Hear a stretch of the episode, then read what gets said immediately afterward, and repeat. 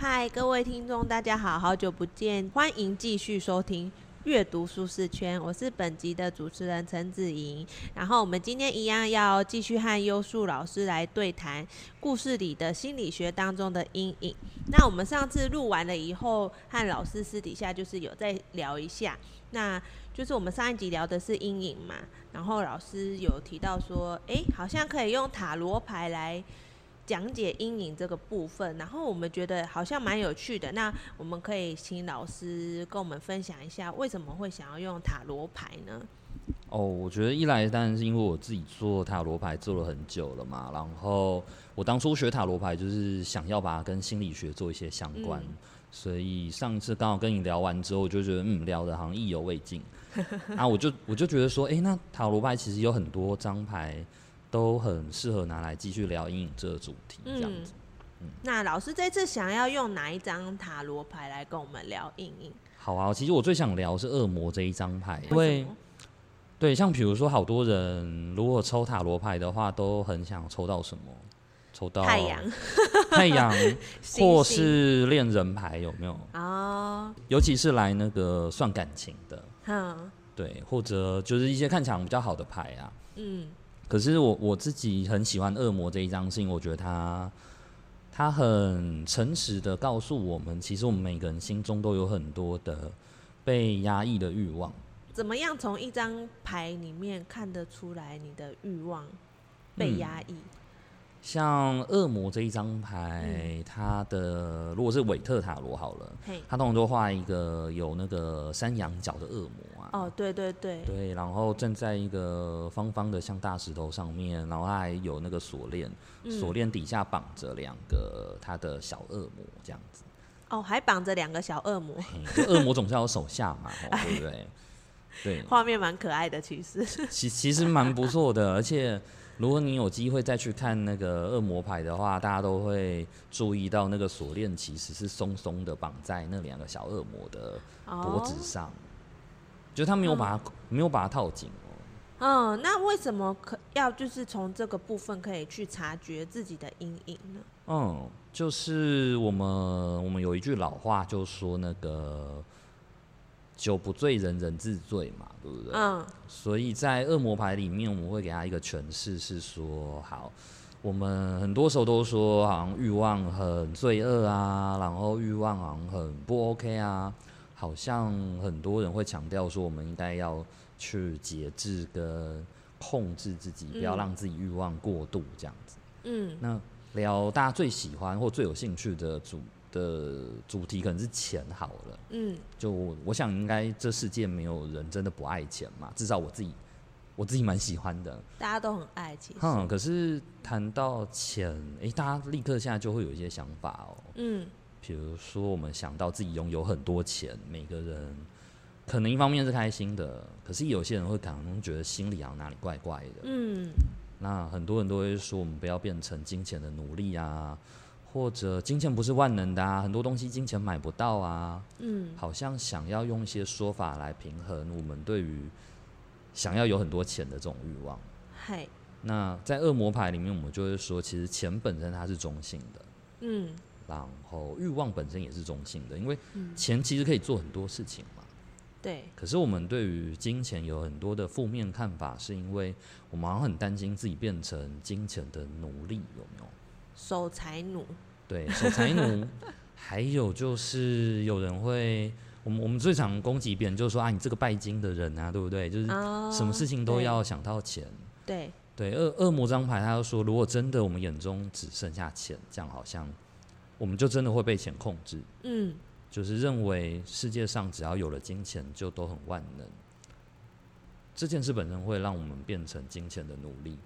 可是，如果我们把它当成某一种资源来看，那我们永远都可以记得恶魔那张牌里面，如果恶魔的形象就代表钱这件事情好了，这个锁链本身它对我们是没有太大的影响，你随时可以把它拿下来啊，松松的，对，你可以把它套回去，你可以把它拿下来，这都没有问题。所以那两个小鬼是我们自己吗？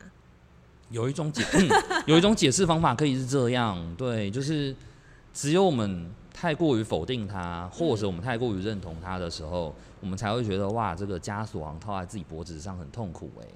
嗯，那先前呢、啊，就是其实我们私底下已经有先聊过塔罗牌的部分，刚刚有说到，呃，塔罗牌每一张卡都一体两面嘛。嗯。那我们怎么从恶魔卡这个部分去看的，看到它的光明面，而不是阴暗面？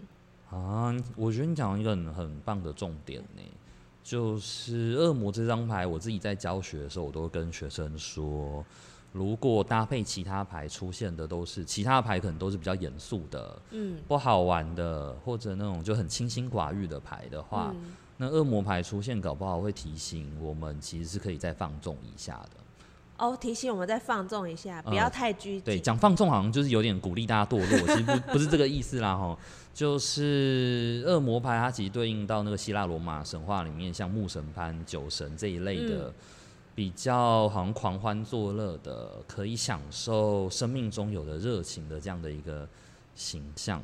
那所以恶魔牌的光明面，我们就会说，其实去好好的吃一顿饭，嗯、或者享受金钱带来的一些服务。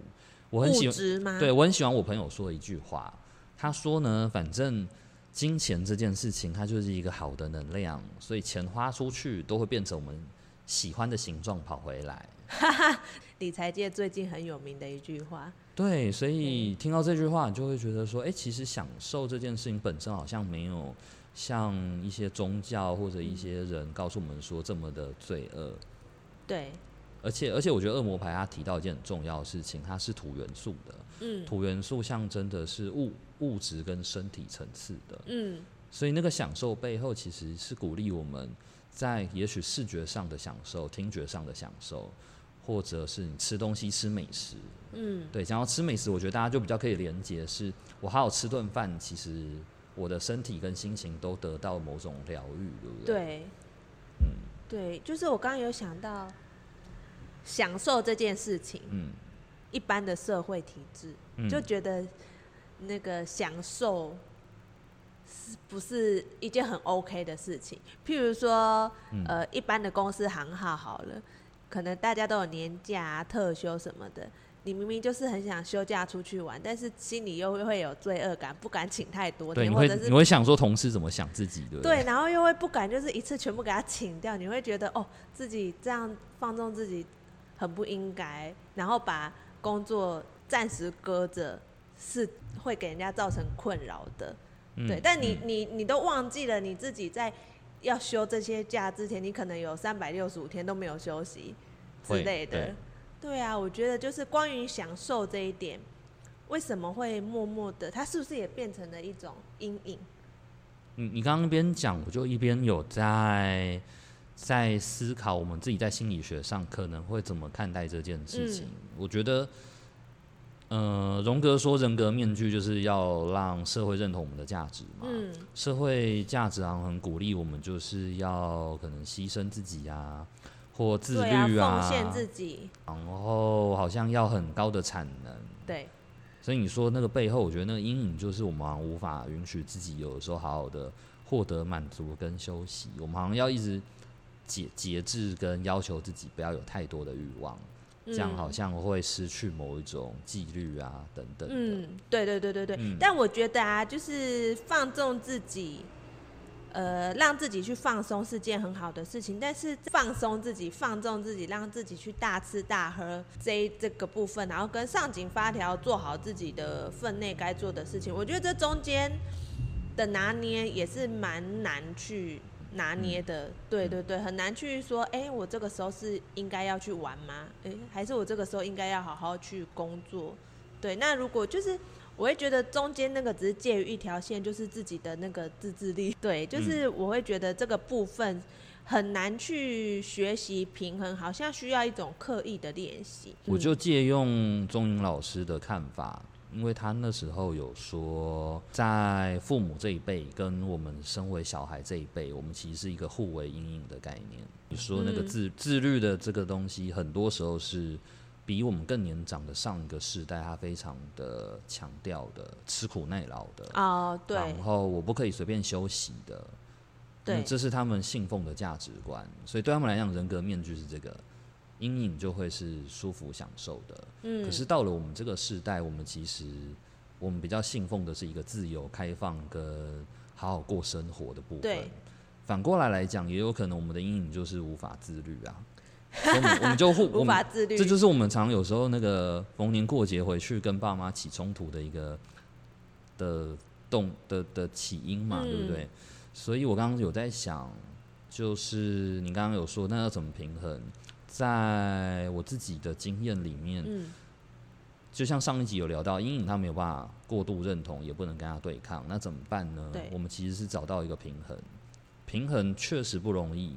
他需要能够接受我们同时可以这样，也可以那样，嗯，然后那个弹性才会自己慢慢的长出来，嗯，我觉得心理师这个工作，在我自己的眼中，它本身其实也是一个人格面具，哦，嗯，所以怎么说？好特别哦。对，有时候我在荣格讲座，或者我在一些工作坊，我就会说，能够拿出来的这些部分，都像是树干的部分。树干，就是我记得上次好像有聊到优树这个名字的象征嘛，树干、树叶、树枝，我们就说这也像是一种人格面具啊。我长得好，我长得壮，或者我结了很很不错的果实给大家吃。那回过头来就变成，哎，那我自己的阴影其实在地底下的。嗯，而且我觉得身为心理师，很诚实的说，有时候我自己学太多理论了。嗯，反而它会变成一个让我面具变得更坚固的。工具，嗯，因为以前我可能就会拿这个理论来看看我爸妈到底哪里出问题嘛，嗯，然后或者我跟别人处不好的时候，我们心理师身不能说我们然后就以下代表我个人立场，我自己身为心理师，也会有很多理论来看看啊，那可能是谁谁谁怎么怎么了，嗯，所以那个阴影就在背后，其实很不容易被看见，哦，反而更不容易发现自己的阴影。对，我就我我会觉得我对自己很诚实的说，就真的，我身为一个助人工作者，我要更能够真实的来看看那些让我不舒服的东西底下是不是有我自己的阴影的面相。我觉得我自己最明显的观察是，我开始成为行动心理师之后，嗯，有时候就会很羡慕那个发展很好的前辈啊，行动心理师。啊，何谓行动心理师？对，我我们这一行心理师的江湖上的术语就是说啊，如果你离开了一个稳定的公司，离、嗯、开一个稳定的医院、嗯、学校，让你自己出来算创业，就自由接案这样子。哦，OK OK，了解。我们也开玩笑说，行动心理师就很像流浪心理师啦，就是 哪哪里有个案，哪里有演讲，我们就去这样子。嗯、对我，我觉得因为这样的一个很像自由业或者。各行各业都有所谓 freelancer 这种自由接单的工作形态，嗯、其实是真的需要好好的经营自己的。嗯、那经营的还没那么有起色的时候，看到别人发展的好像很不错，嗯，就会有一种心生羡慕的感觉。嗯，哦，好像其实蛮容易会有的耶，嗯、就是我们很容易就会不小心会有比较之心。会，对。然后后来我就很诚实的来。问问我自己，那些让我比较羡慕或让我觉得有点嫉妒的人身上，是不是有我一些我想做但我又不敢做的事情？嗯，对，那那我就会开始去看到我自己，原来我其实也想要，好像被更多人看见，或者我想要对我的读者们有更多的影响力。嗯，那。虽然可能有一些方法我自己不是没办法认同，可是背后那个需要，我觉得是透过我对同才的某一种羡慕或嫉妒的心情，嗯、我能够真实的去看到，我才真的有机会再重新来想想，那在我自己个人的品牌发展上，我有没有什么可以再做调整或改变的？或反过来来说，我就接受这个需求可能是我没办法满足的。我就不需要一直压抑我自己，而把我的这些心情就直接投射，认为是别人的问题。这样。不过我自己有在想，我讲完，我在猜，很多人应该在，即使在公司行号里，可能也会有类似的现象。就是我们会羡慕那个业绩特别好的，或特别会拍老板马屁之类的人。嗯，好。所以其实羡慕也算是，它也是算是我们阴影里面的一个。要素嘛，对不对？如果是无意识的羡慕。无意识的羡慕，那无意既然已经无意识的羡慕，那我们怎么去发现那个无意识的羡慕？因为它已经是无意识的了。我们讲到重点，就是阴影其实很难被自己个人觉察到嘛。嗯，所以通常都是要不就是我不舒服的心情。有一个比较简单的线索，像我自己啦，嗯，我的那个羡慕已经让我觉得好像只要看到某一些现象，我就会心情有点不足。嗯。这个时候我可能就知道我有一些羡慕跟嫉妒的心情了，哦，或者就会自我觉察这样子。对，或者一个很简单的方法是跟朋友聊天，我们也可以回去观察，嗯，是不是我常常在跟身旁的人抱怨很类似的事情？有的时候抱怨其实是羡慕跟嫉妒的另外一种变形哦，嗯，就是因为我得不到嘛，然后我就变成一种指责跟抱怨的方式跑出来啊。还有另外一种就是当。也可以问问亲朋好友，或者是别人，有时候同才会给我们一些回馈。那个回馈当然是有时候我们会说一些看法，说别人觉得，哎、欸，好像我们说话说的太太激动了，嗯，太过头了。这个时候我们可能也会知道，哎、欸，有一些地方是我们可以再去觉察的。聊到你觉察自己的阴影的经验，就会。让我觉得，哎、欸，因为你有有觉知能力嘛，所以你很好像很快就可以 get 到自己在哪个状态。你我现在这样子应该要做什么样的调整？那我觉得像我们这种比较没有接受一般专业训练的人，那我们怎么样去怎么样去练习觉察这件事情？好，嗯，其实我觉得觉察并不是心理师独有的东西。当当然，我们透过漫长的研究所，甚至像我从大学就开始受训练，会有比较快的反思跟觉察的速度。嗯，可是我自己也有发现，各行各业也有蛮多人，他虽然不是受这个训练的，他还是可以提高他的敏感度。嗯，所以你这样讲完，我立刻第一个想到的是。其实觉察很多时候没办法靠自己默默在那边静心冥想的时候发现的，因为人一定有盲点嘛。对。而且既然它叫隐隐，就是它躲得特别深。嗯。所以比较多时候，我觉得反而是从跟别人的聊天跟对话当中，比较容易对自己有一些反思。回到生活中，我们每一个人大部分的时候都需要有一两个会对我们说真心话的好朋友。嗯，那个真心话，有的时候真的，有时候我们听的其实很北宋嘛，可是他说的那个真心话，让我们很北宋的这个东西，刚好就回到我刚刚分享我自己的个人经验，就是那些让我不舒服的，就是我阴影所在的地方。嗯，所以当同才朋友甚至是家人，其实是很真诚的告诉我们一些我们有一点难消化，但其实讲的很中肯的话，比如说，哎，你怎么好像每一次都。谈到某件事，脾气就这么大，或者就是他们会给我们一些回馈的时候，那个部分有可能就是我们可以再做一些深度觉察的地方。其实就是去呃感受自己的感觉。如果有些人讲的不不管是不是真心朋友啦，或者是家人，只要有人说的哪一句你觉得，哎，我这时候心情好像有点不不开心，我觉得好像有点受伤之类的，那个情绪一来的时候，如果我们有立刻觉察到的话，它其实就是觉察的第一步吗？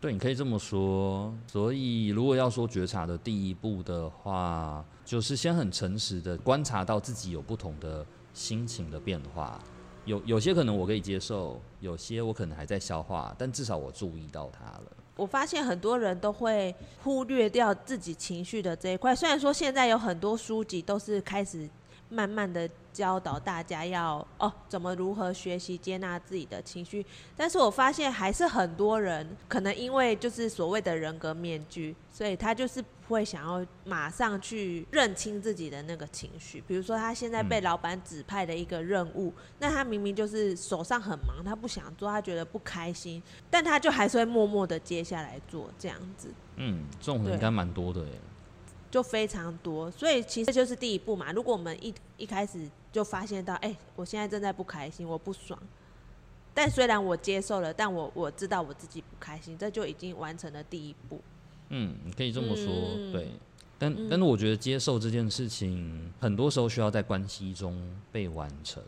那个被、嗯、在关系中被完成，意思是很多时候我们之所以可以接受我们自己，是因为有一群愿意默默陪伴、跟支持，还有鼓励我们的亲友。所以，所以我觉得阴影工作这件事情，它有一部分是没有办法靠自己一个人的努力去克服的。虽然这是我们理想上哈，我们希望每个人都可以自己去单独的认识、面对跟接受阴影。可是我我自己的经验，我觉得即使是我，我也办不到。自己的经验是，诶，我有一个好朋友可以听我吐苦水啊，或者像你刚刚提到那。对老板不爽啊！如果他真的有一群可以好好真心倾听他的朋友，去听他的抱怨，还有听他抱怨背后的很多的内容，嗯，然后可以去支持他，去消化他的这些生气。有这样的朋友的时候，他比较可以真的认知到，原来他的阴影面相可能是什么。可是不知道为什么，就是听到老师这个建议，我心里是有一点小小的难过。就是说，因为现在网络很发达，然后其实有很多人他并不是说可以跟每个人都这么有那么深的连接，可以说出自己不想跟别人说的那些话。所以说，我觉得面对自己的阴影这个部分。如果真的身旁没有亲朋好友可以去倾诉的话，那要怎么办？就是对，这种人其实蛮多的，就是心里有很多话，但是其实好像他没有办法随便的去找一个人说，或者可能他的经验是我说了啊，我朋友就叫我，啊，不要想太多，早点回去睡觉，对，或者啊，那不然我们去吃大吃一顿，可是他心中那些心情好像仍然过不去。对，就是就是有些人是的确是呃，就是吃喝玩乐跟朋友一起是 OK 的，但是其实说你要说到聊到心理层面真正很深的东西，我觉得不是每一个人都一定会有一个这样子的对象可以去聊。那如果说呃我们就是这样子没有办法跟对方深聊的话，我们有什么办法可以去运用自己的能力，慢慢的？去发现自己的阴影，然后就是一步一步这样子的去重新接纳自己。嗯，嗯提到能力嘛，吼，所以我觉得既然聊到接纳或面对阴影的能力，其能力就会分几个不同的层次。有些人可能。力气比较足够，那我就会 建议力气比较足够，对，就是他。你是说那个 power 吗？内在的自我的力量比较强，嗯，所以他只是缺乏了一些适当的刺激跟资讯。那我觉得刺激，对，所谓刺激就是我以前没有想过可以用这样的想法来觉察跟探索我自己。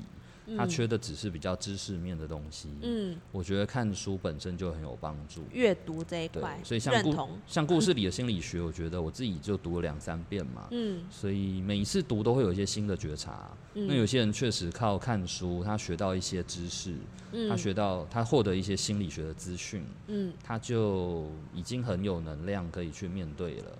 那我觉得这是一个好方法。嗯，但是也有很多人可能他长期在成长经验里。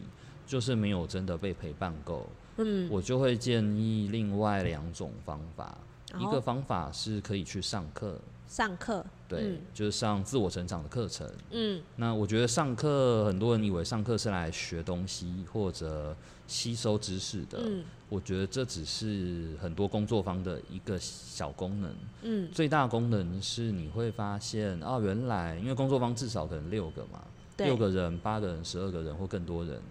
发现原来不是只有我自己默默孤单的在面对这件事情，对。然后每一个人面对方法不一样，可以在工作坊或团体里被讨论。嗯，所以还是回到我刚刚说那个关系的面向。嗯，那这是一个好的开始。那当然还有另外一种可能是，有些人习惯去上课，嗯，可是有些人会觉得我要面对好多人，我其实有点害怕。嗯所以这种人，我就比较鼓励他自己去做个别的心理智商。哦，个别的心理智商。对，心理智商，很多人会以为啊，心理师告诉我怎么做，我心情就好了。嗯、其实心 心理智商最重要功能，它还是回到我刚刚说那关系的陪伴。嗯。很多我服务的人，他是因为像你刚刚说的嘛，嗯，我平常跟别人吃喝玩乐都没有问题啊，我跟家人看起来表面上也很和谐，可那个和谐可能建立在我们都没办法说自己的。内心的话，嗯，对，所以他才需要透过跟心理师的谈话，慢慢学会一个能力，是他可以再去开拓他人际圈里，他怎么找到其他人可以好好的听他说话，嗯，然后如果他们找不到，他开启另外一个能力，像刚才说的，嗯，我复制了心理师接纳我的能力之后，我开始可以接纳我自己，嗯，我觉得这是几种不同的方法，对，就是可以自己做的。也可以，就是你可能需要跟别人一起做的这样。嗯，工作方的那个我蛮有蛮有感觉的，因为其实有一种人际现象，嗯、就是我就是大家其实跟陌生人反而可以更聊心里的话，有可能。对，可以更敞开自己，更放心的去跟别人分享你那些可能不敢跟你朋友或家人说的事情。嗯，对。然后包含一些网络上的抒发，也是跟陌生人讲。PTT 呀、啊，嗯、或者是一些社团这样子，嗯，对，对，所以很多人都会在 PTT 上互相取暖啊，而且我觉得这有时候真的很好的一个互相支持。好，那刚刚老师提到就是自我觉察的部分有三个方式可以，嗯，至少有这三个方式啊。嗯，对，第一个就是阅读，透过阅读来去寻求内心的支持，自己先让自己长出力量。那第二个就是去上课，上课最快，嗯、就是会有同才，因为其实大家出了社会，共同兴趣的人可能会比较少。上课的主要的重的有效的方式，是因为你会知道不是只有自己在处理这件事情，那透过同才互相支持，就可以比较有。会自己比较有勇气去面对自己的阴暗面啊。嗯嗯。那第三个就是说，如果你可能比较生性害羞，你或者是你不想把自己的私密的事情告诉太多人，嗯，嗯，就可以寻求专业的心理咨商师这样子去做咨询。嗯，嗯，那其实就是接纳阴影这一块，真的是一条很漫长的路吧。是很漫长啊，因为阴影不会消失。对，我也还是持续走在这这个过程里。嗯，然后阴影是永远不可能完全被消除的。没错。因为我们当我们注意到某一件事情，跟它完全相反那一个面相，就很有可能会落到阴影的那个部分。嗯、是。嗯。那我突然有一个很好奇的问题，就是阴影不会被消除，那阴影它会在滋生吗？会，所以再回到荣格心理学的这个主轴，我们就是说个体化的历程，它就是不断的去看见自己的阴影，然后把它放到我的意识底下。可是这个探索它是没有终结的一天，所以它，但是我们的意识就会变得越来越完整嘛。没错。所以就像你说的，没有错。我注意到这个，我好像接受它了，啊，新的东西又会再出来。对，嗯嗯，所以其实阴影是不会消失的，大家不用。一心想要消灭阴影，应该说可以用自己觉得舒服的速度进行，我觉得这很重要、哦嗯。对，其实我刚刚讲到现在，聊到现在，我就觉得，哎、欸，其实蛮像地球的耶。我们一个人就是地球，也是一个个体。嗯、那地球也会被太阳照到，那它也会有阴暗的时候，就很像我呃我们的一天这样子，会有白天，会有黑暗。那他没有说绝对的好坏，不是说白天就都一定是好的，晚上一定都是坏的这样子。其实就是一个整体性。嗯，哎、欸，我觉得你最后的这一个比喻是很很美丽、很很好的一个比喻，非常的浪漫。宇宙中的地球，就听完之后会让我觉得，嗯，心情会变暖暖的。真的吼，嗯、对呀、啊，我希望我们大家都是在宇宙很美丽的那颗行星。今天就是很谢谢优树老师在和我们一起。对谈这样子，嗯，那我们的节目就也到了尾声，就是非常谢谢你们的收听。然后优素老师和我的资讯都一样会放在资讯栏，有兴趣的朋友就也别忘了追踪我们。那关于阴影的主题，我们就先到这边喽，大家拜拜，拜拜。